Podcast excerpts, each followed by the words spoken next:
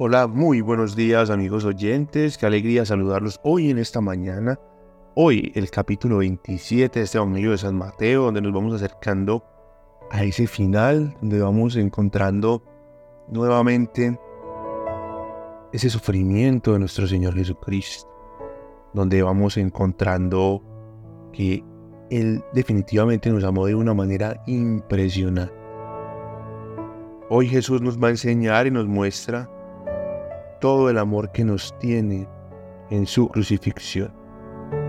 Amigos oyentes, dispongámonos pues para nuestro momento de oración y que sea en esta mañana el Espíritu Santo quien abra nuestros oídos espirituales, quien abra nuestros ojos y que nuestro corazón tenga esa efusión con Él, para que cada palabra que escuchemos de parte de nuestro Señor, cada mensaje que veamos en cualquier parte, cada imagen, la creación misma nos destelle su gloria y todo eso se posee en nuestro corazón para estar más unidos a Él y comprender cada día todos esos mensajes.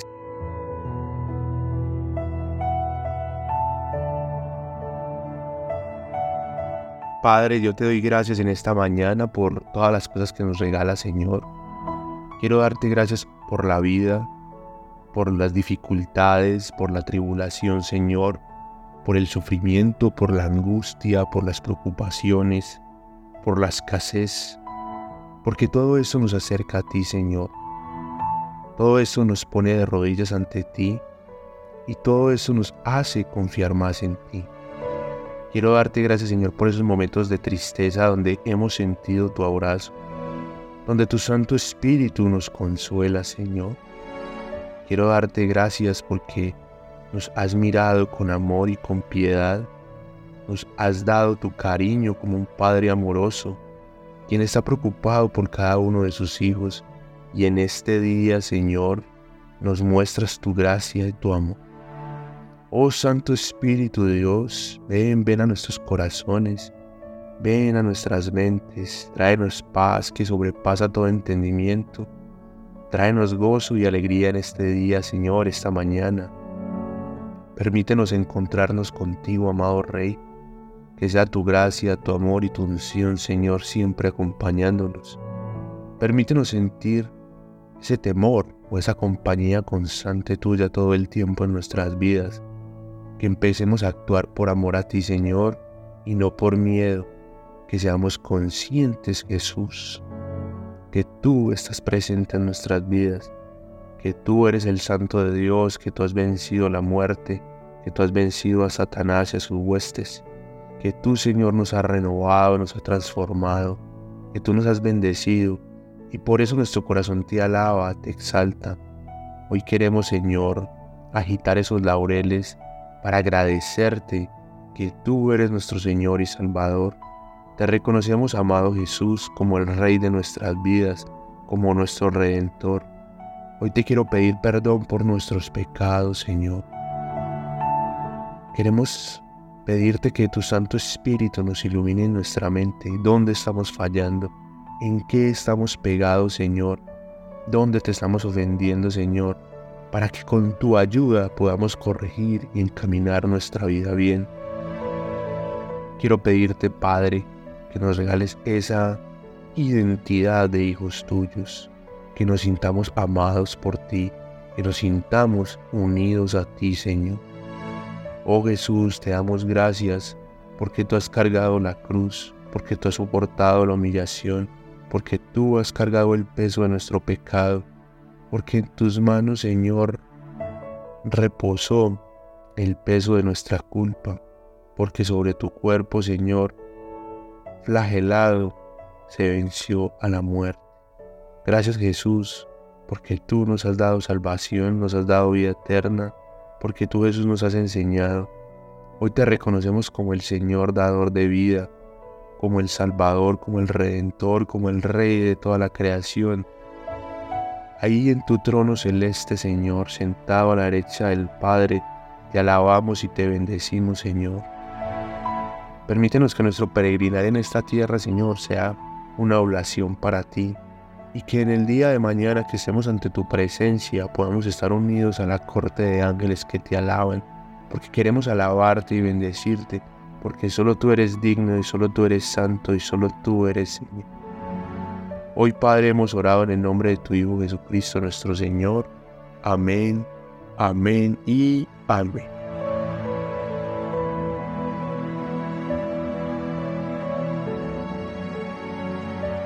Evangelio según San Mateo, capítulo 27.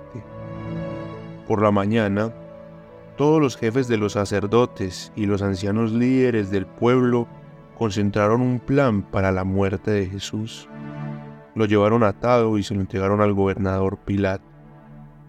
Entonces, cuando Judas, el que lo había traicionado, vio que había condenado a Jesús y sintió pesar por lo que había hecho, Así que les devolvió las treinta monedas de plata a los jefes de los sacerdotes y a los ancianos líderes, y les digo, he pecado al entregar a un hombre inocente para que lo maten. Ellos dijeron, ¿qué nos importa? Ese es tu problema. Entonces, Judas tiró las monedas de plata en el templo, salió de allí y se ahorcó. Los jefes de los sacerdotes tomaron las monedas y dijeron, es en contra de la ley recibir este dinero, pues fue usado para matar a alguien. Así que tomaron una decisión. Con ese dinero compraron un campo de un alfarero para usarlo como cementerio para enterrar a los extranjeros que murieran mientras visitaran a Jerusalén. Por eso este campo se conoce hasta hoy en día como campo de sangre. Así se cumplió lo que había dicho el profeta Jeremías. Ellos tomaron 30 monedas de plata. Era la cantidad que el pueblo de Israel había acordado pagar por su vida. Lo usaron para comprar un campo del alfarero, como el Señor me lo había ordenado.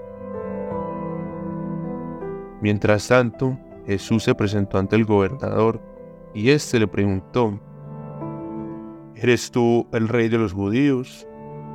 Jesús le dijo, tú lo has dicho. Pero cuando los jefes de los sacerdotes y los ancianos líderes lo acusaron, no respondió nada. Entonces Pilatos le preguntó, ¿no escuchas todas las acusaciones que están haciendo en tu contra? Pero Jesús no le respondió nada, ni siquiera a una sola acusación. Pilato estaba muy sorprendido. Ahora bien, era costumbre que durante la fiesta el gobernador dejara libre al preso que pidiera al pueblo en ese entonces había un prisionero muy conocido llamado Barrabás. Entonces, cuando el pueblo estaba reunido, Pilato les preguntó, ¿A quién quieren que libere? ¿A Barrabás o a Jesús llamado el Mesías? Porque Pilato sabía que habían entregado a Jesús por pura envidia. Cuando Pilato estaba sentado en el tribunal, recibió un mensaje de su esposa que decía, no le hagas nada a ese hombre inocente. He estado intranquila todo el día porque soñé con él. Pero los jefes de los sacerdotes y los ancianos líderes convencieron a la multitud para que pidiera a Pilato que pusiera en libertad a Barrabás y ordenara matar a Jesús. El gobernador preguntó, ¿cuál de estos dos presos quieren que deje libre? Ellos contestaron, a Barrabás. Pilato preguntó otra vez, entonces, ¿qué debo hacer con Jesús, al que llaman el Mesías? Todos dijeron, crucifícalo. Pero Pilato preguntó, ¿por qué? ¿Qué ha hecho de malo? Pero todos gritaban más fuerte, crucifícalo. Pilato se dio cuenta de que no podía hacer nada para cambiar la intención de ellos. Vio que se iba a formar un disturbio Así que agarró un poco de agua y se lavó las manos enfrente de todos y dijo, Yo no soy responsable de la muerte de este hombre, allá usted. La gente respondió, Nosotros y nuestros hijos cargamos con la responsabilidad de su muerte. Entonces Pilato puso en libertad a Barrabás. Luego hizo que le dieran latigazos a Jesús y lo entregó para ser crucificado.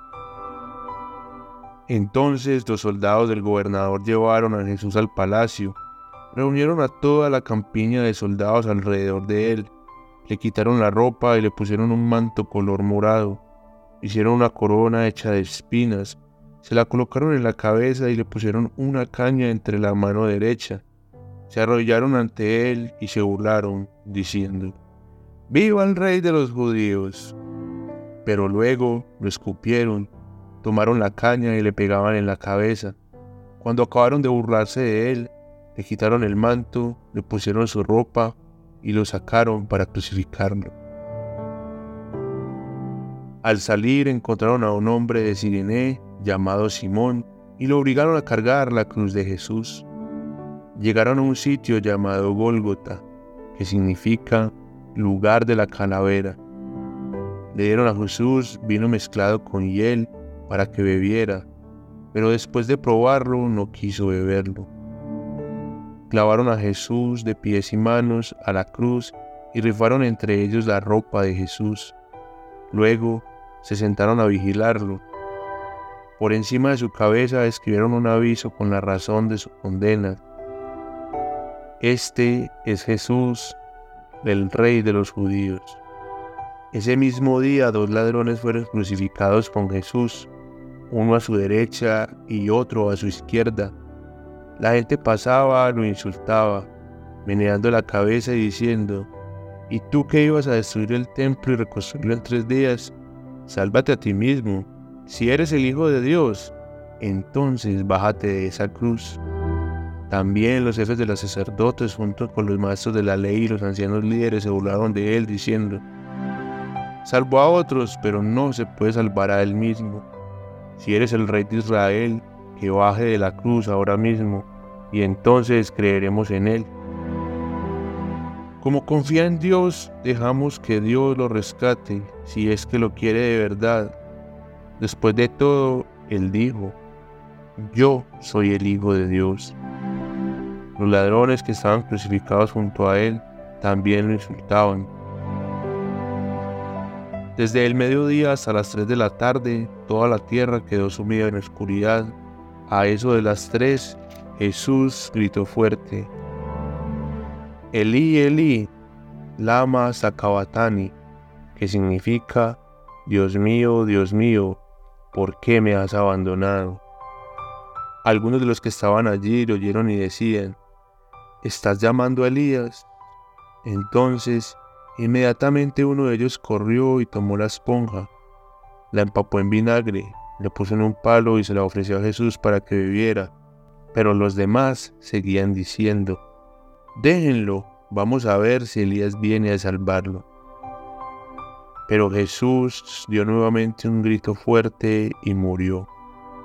Al instante, la cortina que estaba dentro del templo se rasgó en dos, de arriba a abajo y la tierra tembló, las rocas se partieron, los sepulcros se abrieron y muchos del pueblo de Dios que habían muerto fueron resucitados. Después de la resurrección de Jesús dejaron sus sepulcros, fueron a la ciudad santa de Jerusalén y se le aparecieron a mucha gente. El capitán y los que estaban cuidando el cuerpo de Jesús vieron el terremoto y todo lo que pasó. Se asustaron mucho y dijeron, este hombre sí era el Hijo de Dios. Muchas mujeres estaban viendo desde lejos. Ellas habían seguido a Jesús desde Galilea para atenderlo. Entre ellas estaba María Magdalena, María la mamá de Santiago y José y la mamá de los hijos de Zebedeo. Al atardecer, un hombre rico llamado José de Arimatea vino a Jerusalén. Él también se había convertido en seguidor de Jesús fue a Pilato y le pidió el cuerpo de Jesús. Pilato ordenó que se lo entregaran. José se llevó el cuerpo y lo envolvió en una sábana limpia. Después puso el cuerpo en un sepulcro nuevo que había sido cavado en la roca. Luego corrió una piedra muy grande hasta la entrada del sepulcro y se fue. María Magdalena y la otra María estaban sentadas al frente del sepulcro. Al día siguiente, después del día de la preparación, los jefes de los sacerdotes y los fariseos se reunieron con Pilato y le dijeron, Señor, le recordamos que en vida ese engañador dijo, Dentro de tres días voy a resucitar. Ordene, pues, que vigilen el sepulcro hasta el tercer día para que así sus seguidores no puedan venir y robar el cuerpo. Porque después podrán decirle a la gente, Él ha resucitado de la muerte. Este engaño sería peor que el primero. Pilato les dijo, pueden disponer de una guardia de soldados. Vayan y aseguren el sepulcro lo mejor que puedan. Entonces se fueron y aseguraron el sepulcro, sellaron la piedra y colocaron guardia.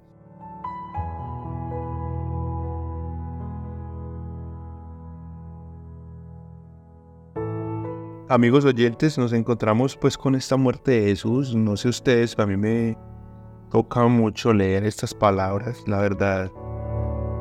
Es demasiado lo que nuestro Señor pasa por cada uno de nosotros y debemos tener esa conciencia de no dejar este sacrificio en vano para nuestras vidas. El Señor ha hecho un gran sacrificio y miren que empezamos primero esta lectura de este capítulo con esa muerte de Judas, cuando Judas sabe que él fue el que entregó a Jesús, cuando él ve lo que va a pasar por haber entregado a Jesús, inmediatamente entra en ese caos y no aguanta ese peso tan grande de haber entregado al Señor. Podríamos decir que en qué momentos de nuestra vida nosotros hemos estado caminando con el Señor y no aguantamos el haberlo entregado, el haberlo traicionado. Definitivamente cuando el Espíritu Santo nos va regalando esa conciencia a nosotros, donde nos vemos iluminados y empezamos a notar el pecado como actúa nuestra vida, cómo funciona, lo que pasa en nuestras vidas cuando estamos inmersos en el pecado. Y yo creo que ahí podemos sentir ese peso de la traición al Señor, porque finalmente Él ya nos ha pagado, Él ya nos ha limpiado y nosotros volvemos a caer por nuestra propia decisión. Es ahí cuando podemos sentir esa gran culpa, y finalmente es cuando entra la obra de la gracia del Señor en nuestro corazón, que definitivamente es algo espectacular. Cuando confesamos nuestro pecado y recibimos su perdón, Él nos quita el peso de esa culpa de haberlo traicionado y podemos seguir con nuestro camino de fe. Amigos oyentes, hoy San Mateo nos regala un camino especial y sobre todo lo que pasa nuestro Señor con, con, con Pilato, con los líderes sacerdotes, con Caifás, con Barrabás. Cómo el pueblo prefiere a un ladrón por encima de nuestro Señor. Cómo después de haber visto los milagros, los prodigios, cómo después de haber visto las sanaciones, ustedes imaginan todo lo que pudieron ver ellos estando al lado de Jesús cómo se levantaban los paralíticos, cómo los demonios le obedecían. Si en este momento de nuestras vidas nosotros lo podemos ver y es algo impactante, ¿cómo será haberlo visto a Él en ese orar tan maravilloso? Pero finalmente les pudo más el morbo, les pudo más en ese momento como esa sed de sangre, de burla, cómo definitivamente estamos tan cegados porque uno diría, no, yo ya no haría eso, pero somos las mismas personas, nuestro corazón es el mismo siempre. Y muchos de nosotros pudimos haber estado en esa misma situación, escogiendo al ladrón, inclusive todavía lo hacemos, donde nos preferimos en placeres mundanos, donde preferimos eh, disfrutar, entre comillas, de nuestra vida, de los placeres, de una canita al aire, de cosas que no son tan malas o una mentirilla piadosa que no le va a hacer daño a nadie.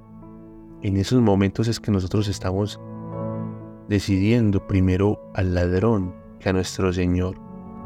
Miren todo lo que pasa al Señor. Los soldados se burlan de él, lo golpean con palos, le ponen esa corona de espina, lo azotan, le escupen, lo obligan a cargar esa cruz tan pesada y el Señor callado, humilde, recibiendo todo este castigo por cada uno de nosotros.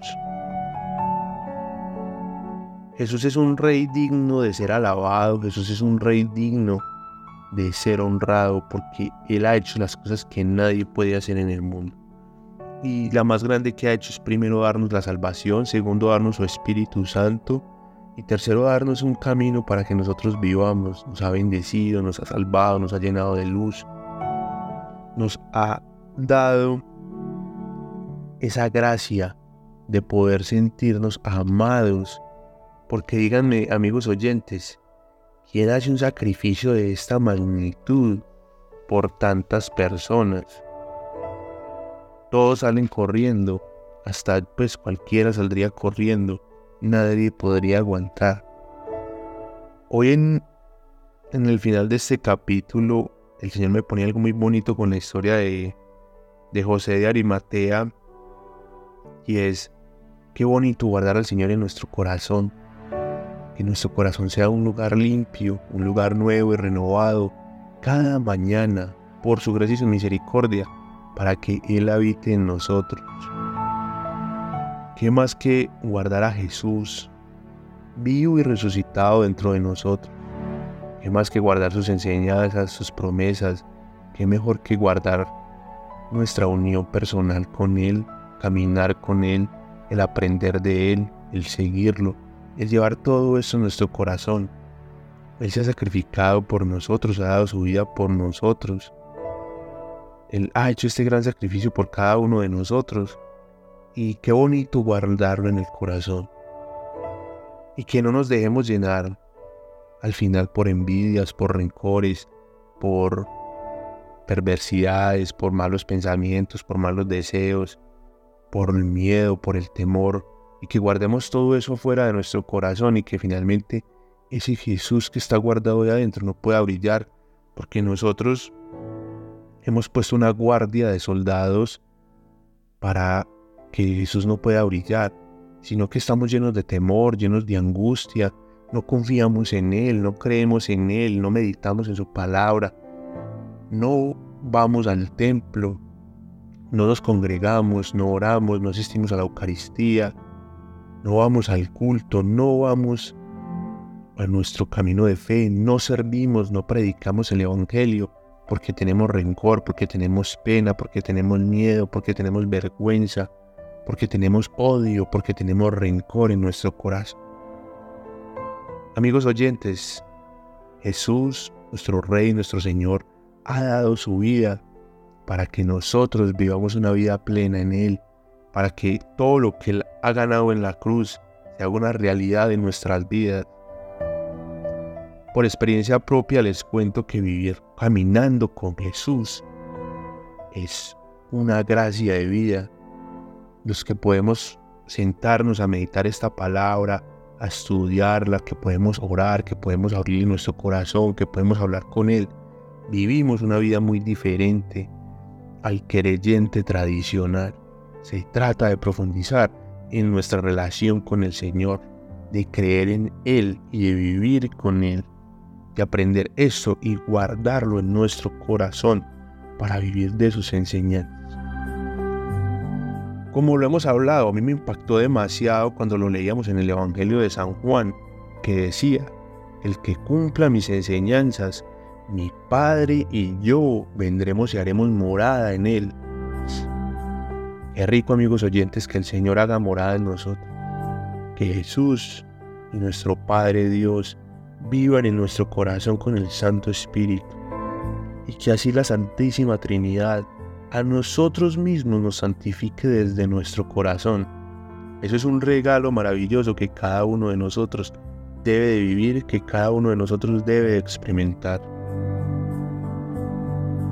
Qué alegría amigos oyentes leer estas revelaciones, comprender el Evangelio de una forma tan linda como lo muestra el Espíritu Santo, de ver que la muerte de Jesús es un regalo de amor para cada uno de nosotros que podemos estar unidos a Él para amarlo, para bendecirlo, para mostrarlo y para glorificarlo. Que el reino de los cielos se haga pues en cada uno de nosotros y nos encontramos mañana con el capítulo 28 donde vamos a encontrarnos con esa resurrección de nuestro Señor Jesucristo.